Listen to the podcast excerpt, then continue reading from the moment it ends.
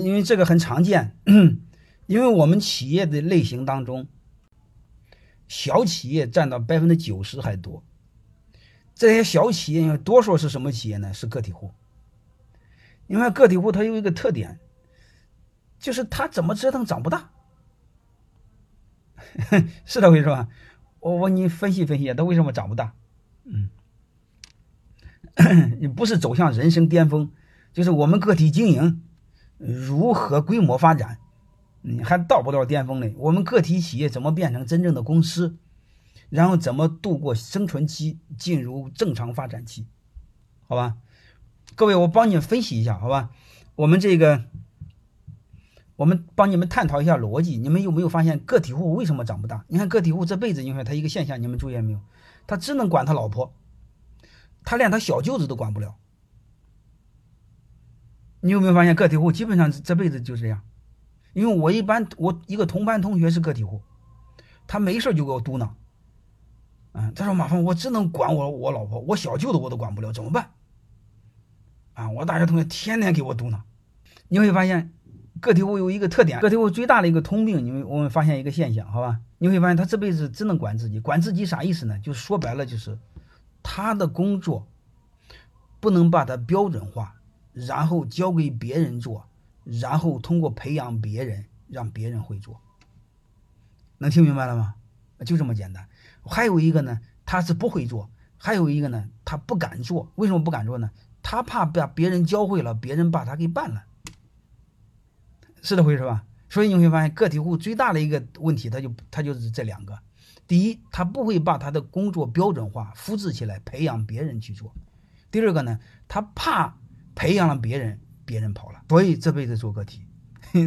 能听明白了吗？嗯，所以你看，第一个，他把他标准化培养，这个没什么难的嘛，对吧？啊，还有一个，他为什么不能再养一个人呢？他利润薄，他养不起。但是你不这么做，你更做不了，你拖不出功夫来。你会发现，你只要是埋于忙于低头拉车，你就不会抬头看路。就是劳力劳力者呀，就是出力的人，永远自于力，就是永远把精力放在干活上。这个动脑筋的人，永远学会干动脑筋。结果呢，越干活的人，他奶奶的越累，越没时间；越动脑筋的人呢，他就越轻松。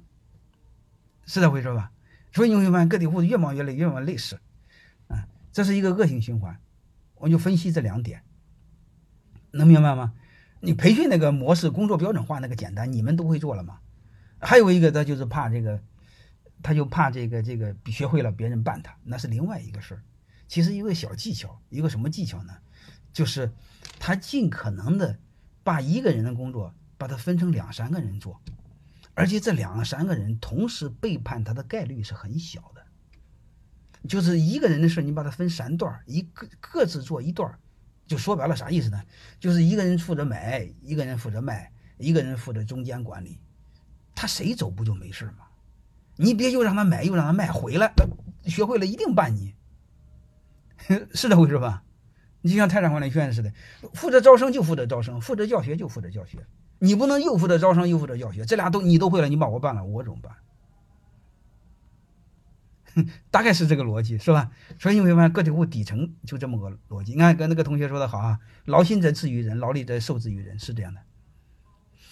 人工成本太高是另外一回事啊，好吧？这个个体户我就讲这么一点点，就是其实这个结论不重要，就是我不希望你们学我的答案。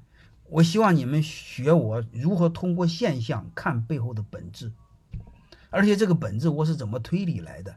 就是说白了，你们学会向我学习怎么思考，能明白吗？这个对你们有用。